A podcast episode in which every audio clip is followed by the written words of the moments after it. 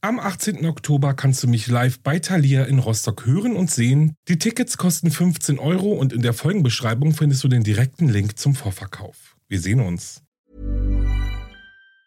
Ever catch yourself eating the same flavorless dinner three days in a row?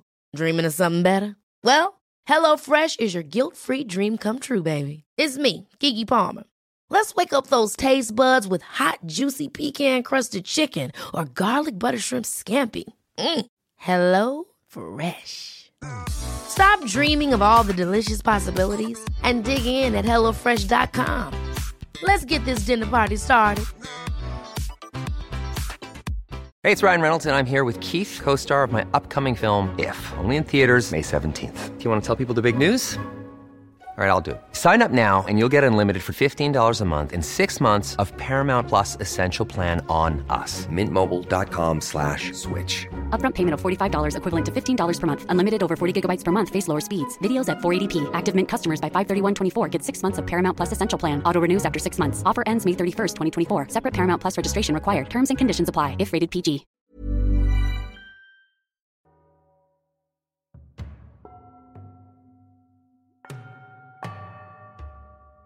Hallo und willkommen zurück zu Wahre Verbrechen. Ich bin Alex, das ist mein Podcast und ich freue mich, dass ihr wieder eingeschaltet habt. Ja, während einige von euch jetzt vielleicht am Strand liegen, Berge hochwandern, am See liegen oder gerade Eis essen, bin ich gerade noch sehr heiß an etwas am Vorbereiten, was ich schon nächste Woche endlich bekannt geben darf. Deswegen wirklich einfach mal ein kleiner Tipp von mir. Folgt mir auf Instagram, um das bloß nicht zu verpassen. Ich glaube, das wollt ihr nicht verpassen.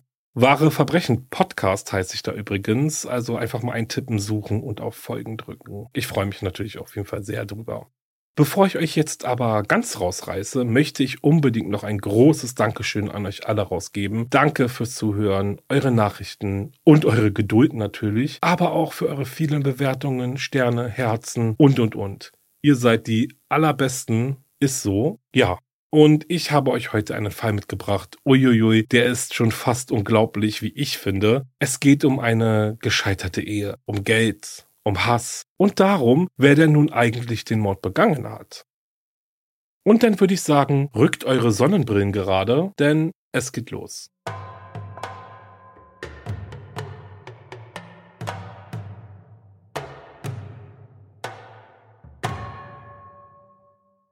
Aus der Sicht eines Außenstehenden hatten Sherry Guess und ihre Highschool-Liebe Michael Daly eine märchenhafte Beziehung. Die Menschen, die Sherry am nächsten standen, beschrieben sie als einen typischen kalifornischen Teenager, der in den 1970er Jahren aufwuchs. Ein beliebtes Mädchen, das seine Freizeit mit seinen Freunden verbrachte. Sherry war nicht die einzige, die in Michael verknallt war, den andere Klassenkameraden als gut aussehend und charmant in Erinnerung hatten. Michaels Freunde gaben ihm den Spitznamen Hawaiian Mike, obwohl er überhaupt gar nicht aus Hawaii stammte. Für ihre Freunde schienen Michael und Sherry das perfekte Paar zu sein. Es dauerte also nicht lange, bis das junge Paar zusammenkam und eine feste Beziehung einging, in der sie viel Zeit miteinander verbrachten. Sherry war in Michael verliebt und ihre Familie liebte ihn genauso. Schon bald gehörte er zur Familie und ihre Beziehung hielt auch nach dem Highschool-Abschluss an. Als Maike ihr einen Heiratsantrag machte, zögerte Sherry nicht, Ja zu sagen, und 1982 heirateten sie glücklich. Schon bald beschlossen Sherry und Michael eine Familie zu gründen. Sie bekamen zwei gemeinsame Söhne, Devin und Max. Sherry kümmerte sich nicht nur um die Jungen, sondern arbeitete auch als Kinderbetreuerin, während Michael als Verkäufer in einem Lebensmittelgeschäft arbeitete, um seine Familie zu unterstützen. Sie schienen glücklich zu sein und sich ein Leben aufzubauen, von dem sie seit der Highschool geträumt hatten. Doch Michael war bei weitem nicht mehr der fleißige, fürsorgliche junge Mann, den Sherry am Anfang hatte kennengelernt. Und mit der Zeit wurde immer deutlicher, dass er in ihrer Ehe unglücklich war. Michael begann, Sherry zu betrügen. Zunächst mit einer gelegentlichen Affäre, dann mit mehreren verschiedenen Frauen. Da er das Bedürfnis verspürte, der Ehe, in der er sich gefangen fühlte, mental zu entfliehen, begann er Substanzen zu missbrauchen und entwickelte eine schwere Kokainabhängigkeit. Als Michael 15 Jahre lang mit Sherry verheiratet war, hatte er sich sogar eine eigene Wohnung gekauft, in der er die Zeit abseits von Frau und Familie verbringen konnte. Die Ablenkungen, die ihm seine Affären und das Kokain boten, reichten ihm aber nicht mehr aus. Er wollte Sherry unbedingt verlassen. Und er war bereit, alles zu tun, um seine Ehe hinter sich zu lassen. Michaels ernsthafteste Affäre war Diana Horn, eine seiner Kolleginnen bei Vons, dem Lebensmittelgeschäft, in dem er arbeitete. Michael hatte begonnen, sich während ihrer Schichten zwanglos mit Diana zu unterhalten, und in diesen Gesprächen stellte er fest, dass er und Diana sich unglaublich ähnlich waren. Er hatte das Gefühl, dass er mit ihr viel mehr gemeinsam hatte als mit Sherry, obwohl er Sherry schon mehr als sein halbes Leben lang kannte. Michael und Diana hatten beide Eltern, die beim Militär gedient hatten, und ihre Mütter stammten beide aus Japan. Je mehr sie sich unterhielten, desto mehr Gemeinsamkeiten stellte Michael fest, und desto mehr verliebte er sich in Diana. Michael genoss die Gespräche mit Diana nicht nur sehr, sondern fand sie auch sehr attraktiv. Bevor sie ihre Karriere im Warren's Grocery Store begann, hatte Diana ihren Lebensunterhalt als Model verdient. Sie war eine Expertin darin geworden, ihr eigenes Aussehen zu verändern, indem sie Make-up-Produkte und verschiedenfarbige Perücken zu gestylten Outfits paarte. Nachdem Michael einige Zeit damit verbracht hatte, Diana kennenzulernen, stellte er fest, dass seine Gefühle für die andere Frau auf Gegenseitigkeit beruhten, obwohl Diana wusste, dass er verheiratet war und zwei Kinder hatte. Trotz Michaels Verliebtheit in Diana kamen die meisten anderen Angestellten des Lebensmittelladens nicht mit ihr zurecht und beschrieben sie als ruhig und seltsam. Zu dem Zeitpunkt, als Michael und Diana offiziell eine Affäre begannen, war Michael geistig völlig aus seiner Ehe ausgeschieden. Es war ihm egal, ob Sherry wusste, dass er untreu war. Und er machte keine Anstalten, die Tatsachen zu verbergen, dass er sich mit Diana traf. Er buchte sogar eine Reise nach Mexiko für sich und Diana und ließ seine Familie ohne Skrupel zurück, um mit der anderen Frau in den Urlaub zu fahren. Auch bei der Arbeit ging Michael schamlos mit seiner Affäre um. Die meisten seiner Kollegen wussten, dass er verheiratet war, und sie wussten auch, dass er und Diana etwas miteinander hatten. Die Geschäftsführung versuchte einmal, das Paar zu trennen, um das Drama so gering wie möglich zu halten, indem sie Dianas Arbeitszeiten auf die Tagesschicht verlegte, während Michael weiterhin in der Nachtschicht arbeitete. Diese Strategie funktionierte jedoch nicht, und die Affäre ging weiter. Wie bei Michaels früheren Seitensprüngen wusste Sherry wahrscheinlich schon sehr früh von der Affäre. Zumindest wusste sie, dass ihr Mann ihr nicht mehr treu war, und mit der Zeit war es ihm immer weniger ein Anliegen, eben diese Affäre zu verbergen. Nachdem Sherry nun also Monate damit verbracht hatte, im Haus der Familie Habseligkeiten von Frauen zu finden, konfrontierte sie Michael damit, und er gestand schließlich, dass er eine Freundin hatte. Sie verbrachte Stunden damit, es bei Michael wieder gut zu machen, in der Hoffnung, dass er sich wieder in sie verlieben würde, wenn sie ihm eine gute Ehefrau wäre. Bei einer Gelegenheit, als Michael bei Diana zu Besuch war, beschloss Sherry, sein Auto gründlich zu waschen und zu wachsen, um ihn bei seiner Rückkehr zu überraschen. Keine von Sherrys Bemühungen änderte Michaels Meinung. Diana war sein Rettungsanker geworden, den er benutzte, um seiner eigenen gescheiterten Ehe zu entkommen. Am Weihnachtstag 1995 verbrachte Sherry den Tag allein mit den Kindern. Michael hatte beschlossen, die Feiertage stattdessen mit Diana zu verbringen. In einem Gespräch mit ihren Freunden und ihrer Mutter sprach sie offen darüber und erzählte ihrer Mutter sogar, dass sie sich von Michael scheiden lassen wollte. Ihre Mutter erinnerte sich an das Gespräch und sagte, Sherry habe ihr voller Zuversicht gesagt, dass sie allein zurechtkommen würde. Schließlich brachte Sherry den Mut auf, Diana selbst zur Rede zu stellen. Das erste Mal im Januar 1996 und das zweite Mal im März. Diese Konfrontationen führten zu nichts und die Affäre ging weiter, während sich Sherrys Ehe weiter verschlechterte. Es war der 6. Mai 1996, als Sherry beschloss, zu Tage zu fahren, um ein Muttertagsgeschenk zu kaufen. Obwohl sie zwei kleine Kinder hatte, wusste sie, dass sie von ihrem Mann kein Muttertagsgeschenk bekommen würde. Als Sherry am Zielort ankam, parkte sie ihr Auto auf dem belebten Parkplatz vor dem Geschäft. Auf dem Parkplatz wurde sie von einer autoritären Frau angesprochen und aufgefordert, stehen zu bleiben. Die Frau war mit einem hellblauen Hosenanzug und einer blonden Perücke bekleidet und erklärte Sherry, sie sei eine Sicherheitsbeamtin. Sie fesselte Sherry mit Handschellen und wies sie dann an, in ein anderes Fahrzeug zu steigen. Einen Nissan Altima, der in der Nähe geparkt war. Sherry war zwar verwirrt, sie gehorchte der Frau aber, denn sie glaubte ihr, dass sie eine Sicherheitsbeamtin sei. In dem Glauben, etwas falsch gemacht zu haben und verhaftet worden zu sein, schwieg Sherry. Bei der Frau handelte es sich aber nicht um eine Sicherheitsbeamtin. Sie hatte über ihre Identität gelogen, damit Sherry in ihr Auto stieg. Und wohin sie sie auch gebracht hatte, es war nicht die Polizeiwache. Als Michael von der Arbeit nach Hause kam, fand er mehrere Anrufe von Eltern auf seinem Anrufbeantworter, die nach Sherry fragten, da sie ihre Kinder nicht zu ihr bringen konnten. Es war nicht typisch für Sherry, nicht zur Arbeit zu erscheinen. Und als er sie nicht erreichen konnte, rief er den Notruf an. Die Telefonistin in der Leitstelle teilte Michael dann aber mit, dass er 72 Stunden warten müsse, um Sherry als vermisst zu melden, da er keine Beweise für ein Verbrechen vorliegen habe. Michael rekrutierte daraufhin mehrere der besorgten Eltern von den Kindern in der Tagesstätte, in der Sherry arbeitete, und sie bildeten einen improvisierten Suchtrupp und durchkämmten die Umgebung nach Hinweisen auf Sherry. Eine Stunde später fanden sie, wonach sie gesucht hatten. Sherrys Auto das immer noch vor dem Target geparkt war. Das reichte aus, um Sherry als vermisst zu melden, ohne weitere 70 Stunden warten zu müssen. Und so rief Michael ein zweites Mal bei der Polizei an. Ermittler aus Ventura trafen auf dem Parkplatz ein, wo sie das Fahrzeug vorfanden, das Sherry gefahren hatte. Die Schlüssel waren im Zündschloss stecken geblieben, was darauf hindeutet, dass sie unterbrochen worden war und das Auto in Eile zurückgelassen hatte. Außerdem hatte sie mehrere wichtige Gegenstände zurückgelassen darunter ihren Ausweis, der am Fußraum gefunden wurde.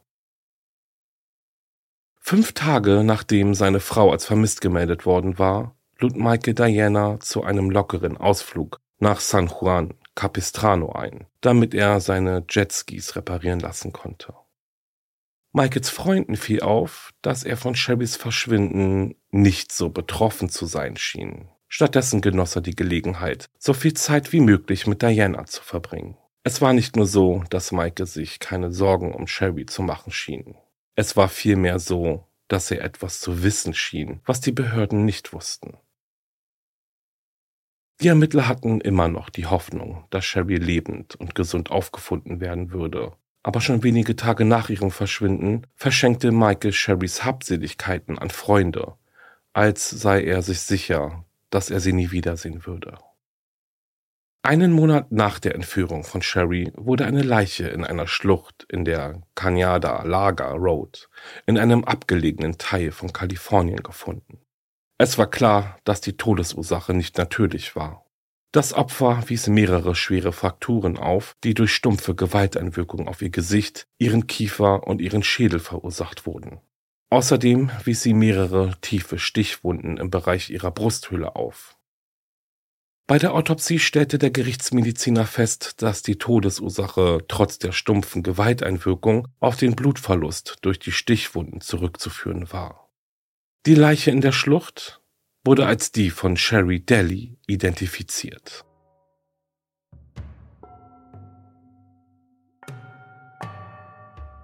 Nach dem Tod ihrer Mutter lebten Devin und Max Daly, die zu diesem Zeitpunkt erst acht und sechs Jahre alt waren, bei Michael. Michael versuchte nicht, seine Beziehung zu Diana vor den Jungen zu verbergen. Diana übernahm sogar eine mütterliche Rolle in der Beziehung. Für Devin und Max war es, als ob ihre Mutter über Nacht mit einer Fremden ausgetauscht worden wäre. Nachdem das Verbrechen bestätigt worden war, konzentrierten sich die Ermittlungen noch mehr darauf, die Identität der nicht identifizierten Frau zu klären, die sich als Wachfrau ausgegeben hatte. Es handelte sich um eine gründliche, kostspielige und zeitaufwendige Untersuchung, an der 30 Mitglieder der örtlichen Strafverfolgungsbehörden beteiligt waren und mehr als 100 Zeugen aussagten. Die Ermittler kamen einer Hauptverdächtigen auf die Spur, die ein Motiv für das Verschwinden von Sherry hatte. Die Affärenpartnerin ihres Mannes, Diana. Augenzeugenberichten zufolge befand sich eine Frau, die auf die Beschreibung von Diana passte, in derselben Schlucht, in der später Sherrys Leiche entdeckt worden war.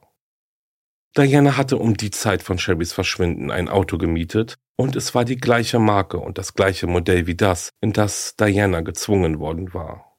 Ein tealfarbener Nissan Altima. Als die Autovermietung den Nissan nach Dianas Rückgabe untersuchte, fand sie auf der Rückbank dunkle Flecken, die wie Blut aussahen. Eine unbekannte Reinigungsfirma in der Nähe hatte den Ermittlern einen Tipp gegeben und ihnen mitgeteilt, dass sie kurz vor Sherrys Ermordung eine Frage von einem anonymen Anrufer erhalten hatten. Der Anrufer hatte um Rat gebeten, wie man große Mengen Blut von einem Autositz entfernt. Nachdem Diana den Nissan an die Autovermietung zurückgegeben hatte, untersuchten die Ermittler die Sitze auf forensische Spuren. Unabhängig von den Ratschlägen der Reinigungsfirma konnte derjenige, der das Auto gereinigt hatte, die Spuren nicht vollständig entfernen und die Tests ergaben einen positiven Befund für menschliches Blut. Es wurden auch Beweise gefunden, die darauf hindeuten, dass Diana eine Verkleidung gekauft hatte, die der des weiblichen Wachmanns ähnlich war. Einschließlich einer blonden Perücke, einem paar Kostümhandschellen und einer gefälschten Polizeimarke.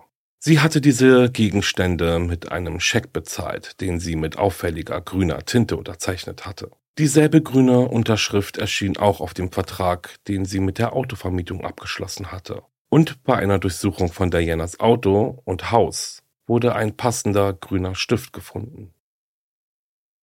Als die Polizei in Dianas Wohnung eintraf, um sie wegen des Verdachts auf Beteiligung am Mord an Sherry festzunehmen, stellten sie fest, dass sie nicht alleine war. Sie und Michael wurden zusammen angetroffen, was den Strafverfolgungsbehörden sehr gelegen kam, da sie glaubten, dass Diana nicht allein gehandelt hatte. Ihre Theorie war, dass Michael und Diana beschlossen hatten, Sherry zu töten, damit sie endlich zusammen sein konnten. Als Michael und Diana verhaftet wurden, verloren Devin und Max die einzige Stabilität, die sie noch hatten. Sie konnten ihren Vater nicht mehr sehen und Michaels Eltern nahmen sie vorübergehend bei sich auf. Als sich die Ermittlungen in die Länge zogen, wurde das Arrangement dauerhaft. Das Gericht einigte sich darauf, dass Michael und Diana getrennte Prozesse führen würden, in denen beiden die Todesstrafe drohte, falls sie für schuldig befunden würden, den Mord an Sherry geplant und ausgeführt zu haben. Dianas Prozess, der auf konkreteren Beweisen beruhte als der von Michael, fand zuerst statt. Der Gerichtssaal war voll von eifrigen Beobachtern, von denen viele den Fall seit Sherrys Verschwinden verfolgt hatten. Reporter warteten vor dem Gerichtssaal auf die nächsten Informationen, so dass es schien, als würde ganz Ventura County auf das Urteil warten. Michael Frawley, stellvertretender Staatsanwalt der Anklage, stellte die 36-jährige Diana als kalkulierte Lügnerin dar, die alles tun würde, um zu bekommen, was sie will. In diesem speziellen Fall wollte sie mit Michael Daly zusammen sein, und sie war bereit, alles zu tun, um seine Frau Sherry für immer loszuwerden. Frawley erzählte dem Gerichtssaal auch, dass Diana schwarze Magie praktizierte und Sherry möglicherweise als Blutopfer getötet hatte, was sie als Geschenk an ihren Affärenpartner angesehen hätte. Die Anschuldigungen über Dianas Hexerei waren teilweise wahr, da sie eine praktizierende Wicca war. Wicca-Praktizierende sind jedoch dafür bekannt, friedlich zu sein, da die Religion Handlungen verbietet, die anderen Lebewesen schadet. Dianas Verteidigung schaffte es nicht, so zu argumentieren, dass man glaubte, dass sie unschuldig war, da es viel mehr belastende Beweise für eine Verurteilung von Diana als für eine Verurteilung von Michael gab. Stattdessen stützte sich die Argumentation der Verteidigung darauf, Diana als eine Frau zu betrachten, die durch die Liebe, die sie für Michael empfand, manipuliert wurde, was dazu führte, dass Michael sie überredete, bei dem Plan mitzuwirken. Neil Quinn, einer der Verteidiger in der Verhandlung, sagte, es gab eine Tötungsabsicht, aber sie wurde nicht von Diana Horn geplant. Es gab einen Mord, das ist wahr, aber nicht durch Diana Horn. Neil Quinn sprach leise und erweckte den Eindruck, dass er wirklich glaubte, Diana sei auch ein Opfer, als ob er das Gericht überzeugen wollte, ihr zu helfen. Quinn teilte dem Gericht mit, dass Diana nicht in der Lage war, einem anderen Menschen etwas anzutun. Im Gegenteil, der Gedanke, einem Tier etwas anzutun, widerte sie so sehr an, dass sie Vegetarierin geworden war. Er zeichnete ein ganz anderes Bild von ihr. Eine unschuldige Frau, die von der Liebe geblendet worden war, was dazu führte, dass sie sich auf einen Mordplan einließ. Er beschrieb Michael Daly als einen Serienbetrüger, der Frauen nicht respektierte, Drogen missbrauchte und häufig Prostituierte anheuerte und behauptete, seine Beziehung zu Sherry und Diana seien emotional missbräuchlich gewesen. Neil Quinn gab zu, dass Diana die Strafverfolgungsbehörden bereitwillig über ihr Wissen über Sherrys Verschwinden und die Rolle, die sie dabei gespielt hatte, angelogen hatte, bestritt aber, dass sie in den Mord verwickelt war. Das Argument der Verteidigung war, dass Diana erst von Michaels Plan erfahren hatte, als Sherry bereits tot war. Wenn dieses Argument zuträfe, wäre Diana nur der Beihilfe und der Lüge gegenüber den Strafverfolgungsbehörden schuldig, nicht aber des Mordes ersten Grades. Sie wurde von Michael Dellys Plan überlistet, sagte Quinn. Er behauptete sogar, dass Michael einen anderen Komplizen gehabt haben könnte einen Latino, der an einer Tankstelle mit Dianas Kreditkarte bezahlt hatte. Der Verteidiger erzählte den Geschworenen von Dianas Gefühlen in Bezug auf die Beziehung und von ihrem Traum, Michaels Frau zu werden und mit ihm, Devin und Max, eine Familie zu gründen. Was Quinn nicht erwähnte, war der offensichtliche Haken. Dass Sherry Diana wahrscheinlich nicht erlaubt hätte, in ihr Leben zu ziehen und die Rolle der Mutter für ihre Söhne zu übernehmen. Nachdem also sowohl die Staatsanwaltschaft als auch die Verteidigung ihre Eröffnungsplädoyers gehalten hatten, wurde eine kleine, dunkelhaarige Frau zu Wort gemeldet. Sie war eine Schlüsselzeugin des Prozesses und sprach fast zwei Stunden lang, wobei sie neue Informationen lieferte, die der Öffentlichkeit noch nicht bekannt waren. Die Zeugin war Sally Lowe, eine weitere Affäre von Michael. Während ihrer dreijährigen Affäre mit ihm sagte Sally im Gerichtssaal, habe sie nicht nur gewusst, dass er verheiratet war, sondern auch, dass er seine Frau hasste. Tatsächlich sprach Michael häufig mit Sally darüber, wie sehr er sich den Tod von Sherry wünschte und wie sehr er sie umbringen wollte. Konkret konnte sich Sally daran erinnern, dass Michael mit ihr darüber sprach, wie er Sherry nach Big Sur einem gebirgigen Wildnisgebiet an der kalifornischen Zentralküste bringen und sie von einer Klippe stoßen könnte, um ihren Tod wie ein Unfall aussehen zu lassen. Als Michael Sally später bat, mit ihm nach Big Sur zu fahren, nachdem Sally Michael zu einem Begünstigten auf ihrem Bankkonto gemacht hatte, war sie sofort misstrauisch gegenüber seinen Motiven und sagte ihm, dass sie nicht mitfahren würde. Maike schien wütend darüber zu sein, dass sie sich ihm widersetzte. Aber Sally ließ sich nicht beirren und erzählte dem Gericht, sie sei sehr misstrauisch und hatte Angst um ihr eigenes Leben. Sally beschrieb, wie ihre Beziehung mit Maike Daddy schließlich endete. Während eines Streits hatte er ihr beide Hände um den Hals gelegt und sie gewürgt, so dass sie nicht mehr atmen konnte. Sally erzählte dem Gericht, dass sie, als sie dort lag, überzeugt war, dass Maike sie umbringen würde. Schließlich hörte Michael auf, sie zu würgen, nachdem Sally nach genug Luft gerungen hatte, um Augenkontakt mit ihm aufzunehmen und ihm zu sagen, dass sie ihn liebe. Dieser Vorfall war jedoch so erschreckend, dass Sally wusste, dass sie sich so schnell wie möglich von ihm trennen musste. Sally erinnert sich auch, dass Maike sie einmal während ihrer Beziehung fragte, ob sie in der Lage wäre, einen anderen Menschen zu töten. Damals hatte sie die Frage nicht ernst genommen. Sie hatte sogar das Gefühl, dass er ihren Charakter beleidigte. Erst nach Sherrys Verschwinden erinnerte sie sich an die Bemerkung in einem anderen Licht und fragte sich, ob Maike sie vielleicht wirklich um Hilfe gebeten hatte, seine Frau zu töten. Sally sagte, Michael wollte nur, dass Sherry verschwindet und weg ist. Er sagte, wenn man die Leiche nie finden würde, könnte man nie jemanden wegen Mordes anklagen. Sally glaubte, dass Michaels Grund für seine Abneigung gegen Sherry darin lag, dass er das Gefühl hatte, sie habe ihn in ihrer Ehe gefangen gehalten und er suchte nach einem Weg, ihr zu entkommen. Nachdem Sherry mit ihrem zweiten Kind schwanger geworden war, war Michael verärgert und glaubte, sie sei absichtlich schwanger geworden, um ihn daran zu hindern, sie zu verlassen. Sie erinnerte sich daran, dass Michael davon sprach, mit einem Messer auf Sherry einzustechen, aber nicht nur einzustechen, sondern das Messer zu drehen, um ihr Schmerzen zuzufügen. Diese Worte wurden zu einem unheimlichen Echo der Art und Weise, wie Sherry Daly getötet worden war. Mit so vielen Messerstichen, dass der Angriff garantiert sowohl schmerzhaft als auch tödlich sein würde. Während der gesamten zweistündigen Aussage von Sally sprach niemand, sondern hörte sich ihre Geschichte an. Bevor sie den Zeugenstand verließ, erzählte sie den Geschworenen, wie sie sich gefühlt hatte, als sie erfuhr, dass Sherry Daly verschwunden war. Es hat mir das Herz zerrissen, sagte Sally den Geschworenen. Es machte mich krank. Der stellvertretende Bezirksstaatsanwalt Frawley behauptet, dass es zwei Motive für Sherry Dalys Tod gegeben habe. Das erste war das finanzielle Motiv von Michael Daly, der versuchte, die Kosten einer Scheidung zu vermeiden und gleichzeitig Sherrys Altersvorsorge und Lebensversicherung in Anspruch zu nehmen. Diana hatte jedoch ein anderes Motiv. Sie wollte Sherry beseitigen, um ihren Platz einzunehmen, nicht nur als Michaels Frau, sondern auch als Mutter für Devin und Max. Und um dies zu beweisen, wurde dem Gerichtssaal ein scheinbares Familienfoto gezeigt, das einen lächelnden Mann eine Frau und zwei kleine Jungs zeigte.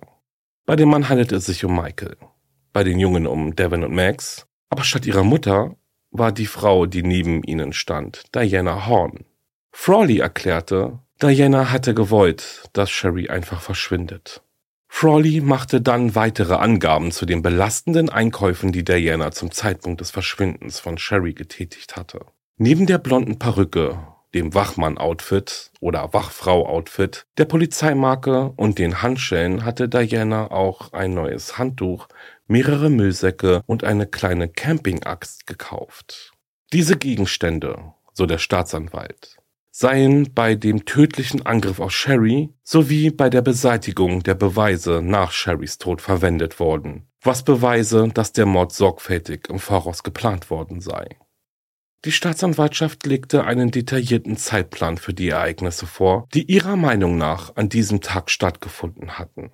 Am 6. Mai 1996, dem Tag, an dem Sherry verschwand, hatte Diana ihre Verkleidung als Wachfrau angezogen, war in den tealfarbenen Nissan gestiegen, den sie für die Entführung gemietet hatte, und war Sherry zu Target gefolgt. Dort angekommen, überzeugte sie Sherry eben davon, dass sie eine Security-Mitarbeiterin sei, fesselte sie mit den Handschellen, die sie gekauft hatte, und befahl ihr dann, in den Nissan zu steigen. Da es keine Zeugen für die Tötung gab, wurde der Zeitablauf vage, nachdem Sherry in das Fahrzeug gestiegen war. Irgendwann wurde Sherry verwundet, während sie sich noch im Auto befand, was zu den Blutflecken führte, die Diana und Michael nicht von den Rücksitzen des Nissan entfernen konnten. Sherry war mit der Campingaxt und einem Messer aufgeschlitzt, geschlagen und erstochen worden, wobei sie mehrere Wunden am Oberkörper, Hals und Gesicht erlitten hatte. Der Angriff war nicht nur tödlich, sondern auch so gründlich, dass den Ermittlern klar war, dass derjenige, der Sherry getötet hatte, unbedingt sicherstellen wollte, dass sie auch wirklich stirbt. Es wurden mindestens 14 verschiedene Stichwunden in Sherrys Brust festgestellt, Während Sherry ins Gesicht und in den Hals gestochen wurde, wurde so viel Kraft aufgewendet, dass die Spitze des Messers abbrach und in Sherrys Kiefer stecken blieb. Nach dem grausamen Angriff ließen die Mörder Sherrys Leiche an einem Ort liegen, an dem sie glaubten, dass sie nie gefunden werden würde. Auf dem Grund einer tiefen Schlucht an der Kanyada Lager Road. Während des Prozesses hörten die Geschworenen einen sehr detaillierten Bericht über jede einzelne Wunde, die an Sherry Dalys Körper gefunden wurde. Obwohl zwischen der Ermordung und der Entdeckung ihrer Leiche ein Monat verging, waren die Verletzungen trotz des Grades der Verwesung und der Schäden, die durch die Witterung verursacht worden waren, deutlich zu erkennen. Den Geschworenen wurden nach und nach Bilder vom Tatort gezeigt.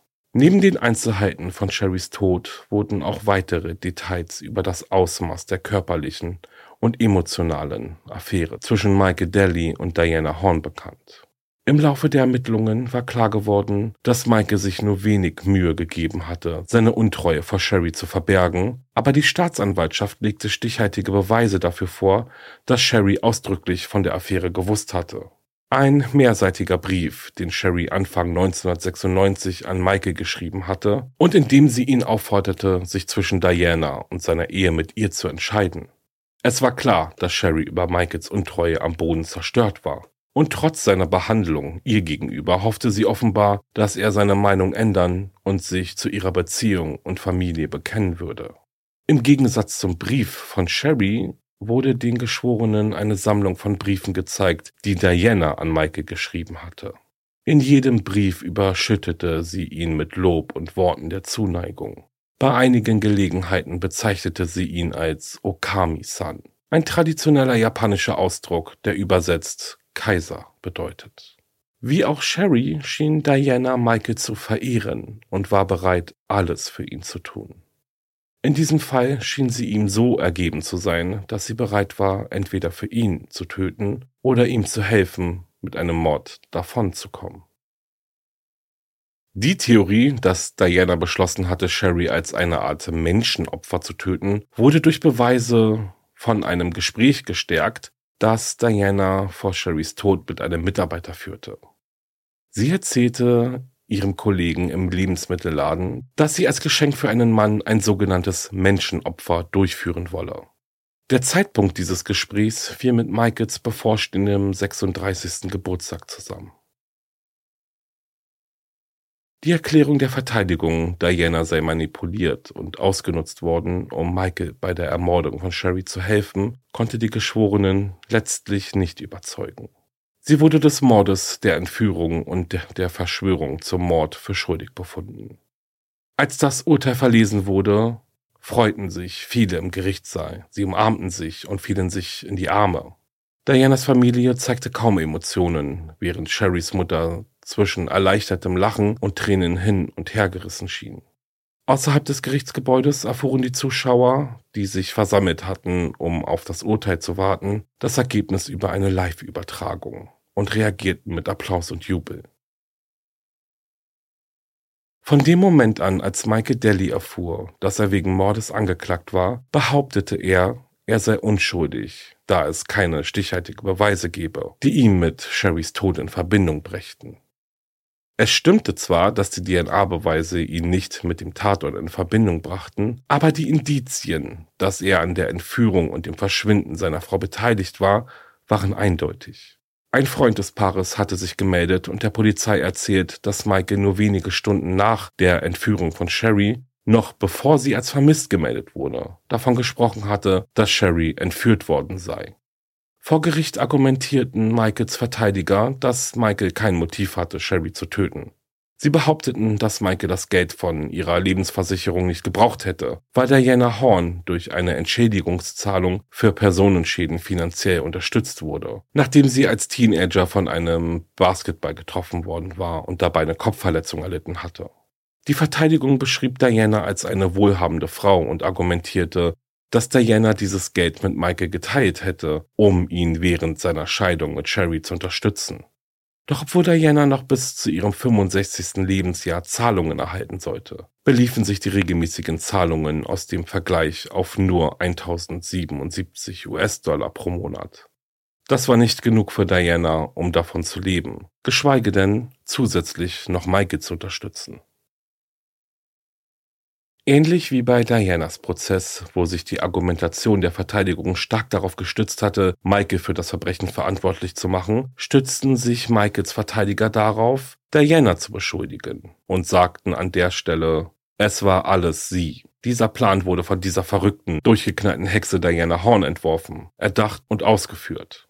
Die Staatsanwaltschaft argumentierte, dass Michael zwar schon seit Jahren aus seiner Ehe aussteigen wollte, aber nicht alle mit einer Scheidung verbundenen Gerichtskosten tragen wollte. Die Scheidung von Sherry hätte auch bedeutet, dass Michael nicht in der Lage gewesen wäre, ihre Lebensversicherung zu kassieren, die ihm etwa 50.000 US-Dollar eingebracht hätte. Michael hatte eine Entscheidung getroffen, bei der er einen relativ geringen Geldbetrag über das Leben von Sherry und das Wohlergehen ihrer beiden Söhne gestellt hatte. Letztlich wurden diese Indizien Maike zum Verhängnis.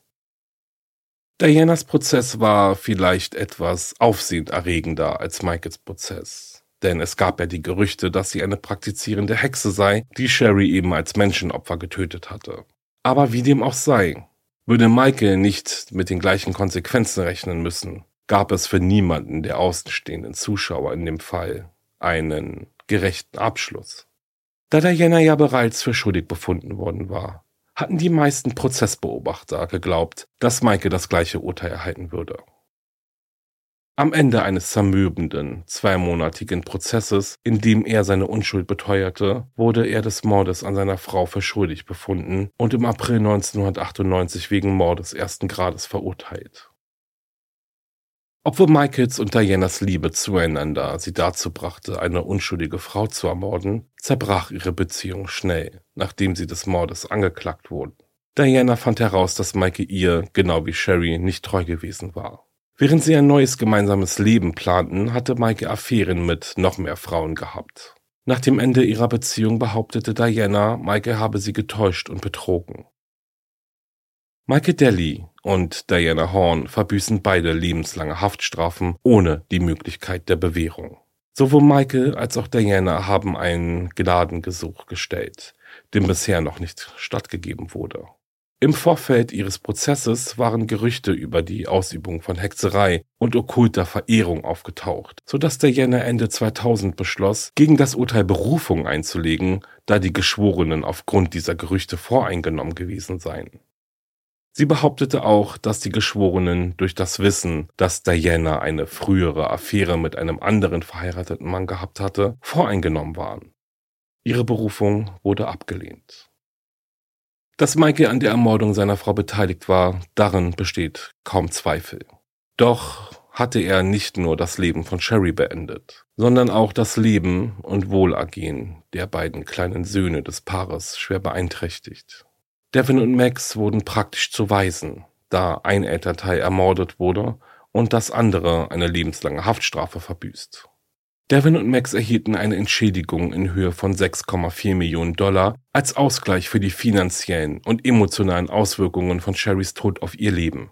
Aufgrund der hohen Kosten für Michaels Rechtsverteidigung ist es jedoch möglich, dass keiner von Sherrys Söhnen die Entschädigungszahlung jemals erhalten wird. Jahre später erklärte sich der erwachsene Devin Daly bereit, im Fernsehen für eine Sondersendung über den Mord an seiner Mutter aufzutreten. Er vermittelte den Eindruck, ein ausgeglichener Erwachsener geworden zu sein, der sich gerne an seine frühe Kindheit erinnert und Sherry als eine wunderbare Mutter beschrieb. Devin verriet jedoch eine Sache, mit der die meisten Menschen auf der Welt und das Rechtssystem von Ventura County nicht einverstanden sind. Devin Daly glaubt bis heute, dass sein Vater Michael unschuldig ist.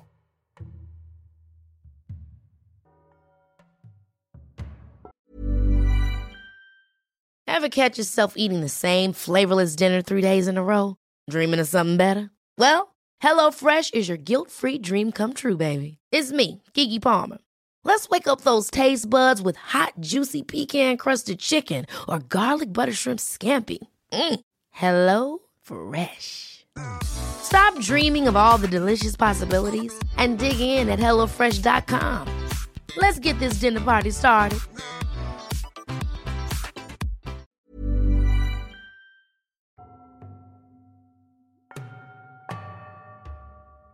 Und das war's mit dem Fall. Sherry Daly musste sterben, weil ihr Ehemann die Kosten für eine Scheidung nicht tragen wollte.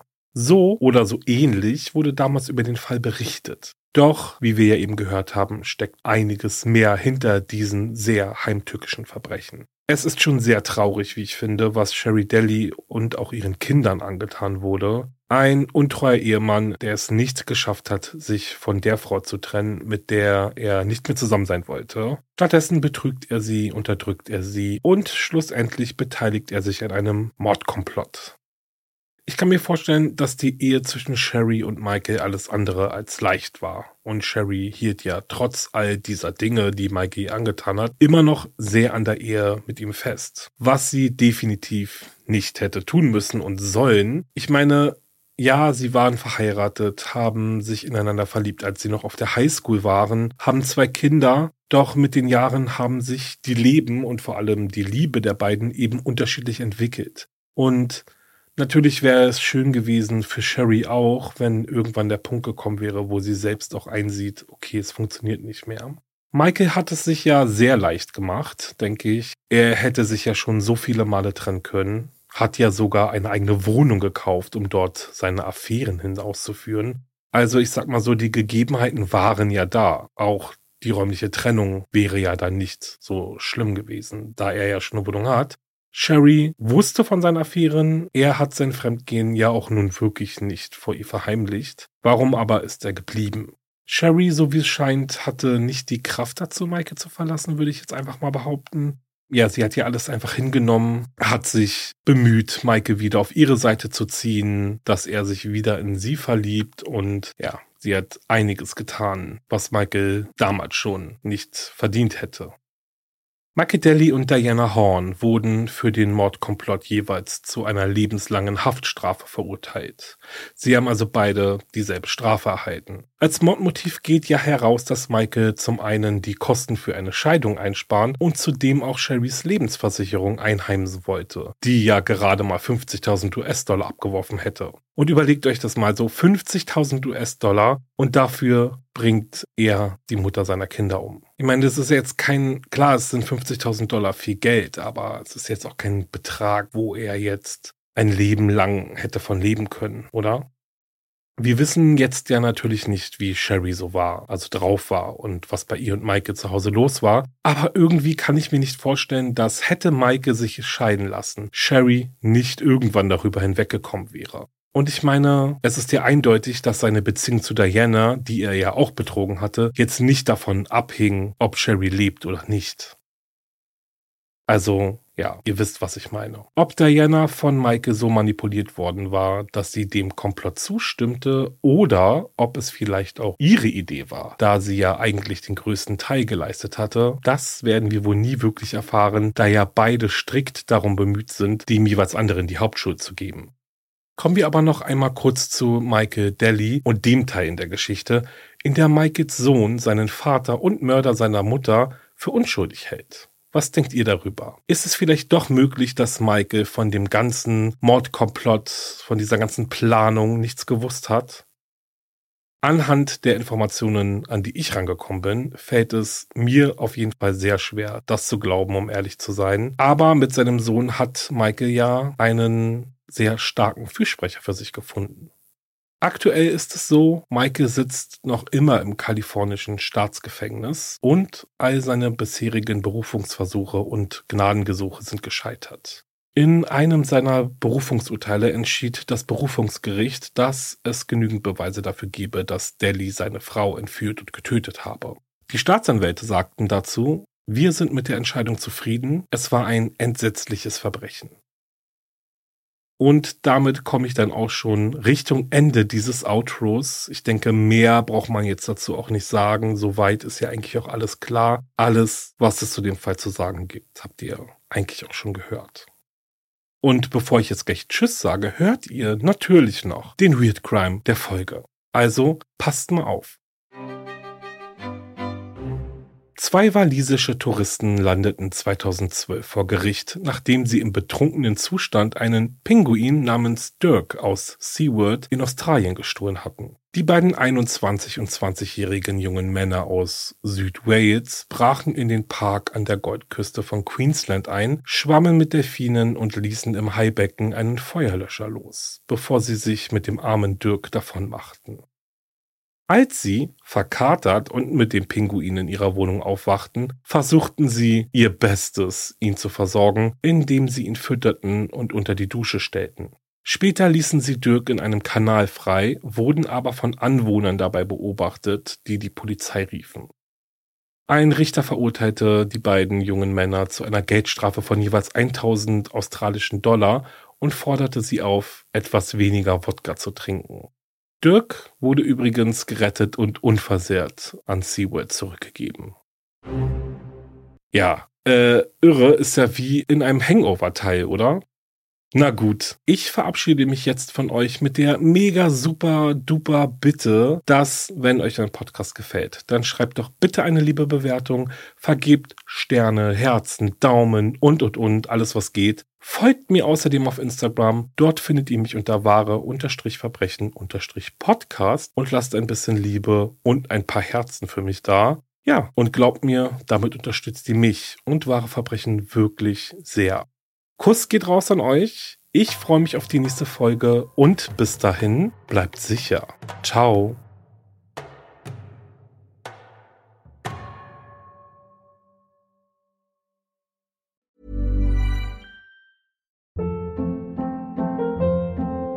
Hold up. What was that? Boring. No flavor. That was as bad as those leftovers you ate all week. Kiki Palmer here, and it's time to say hello to something fresh and guilt-free. Hello Fresh. Jazz up dinner with pecan-crusted chicken or garlic butter shrimp scampi. Now that's music to my mouth. Hello Fresh. Let's get this dinner party started. Discover all the delicious possibilities at hellofresh.com.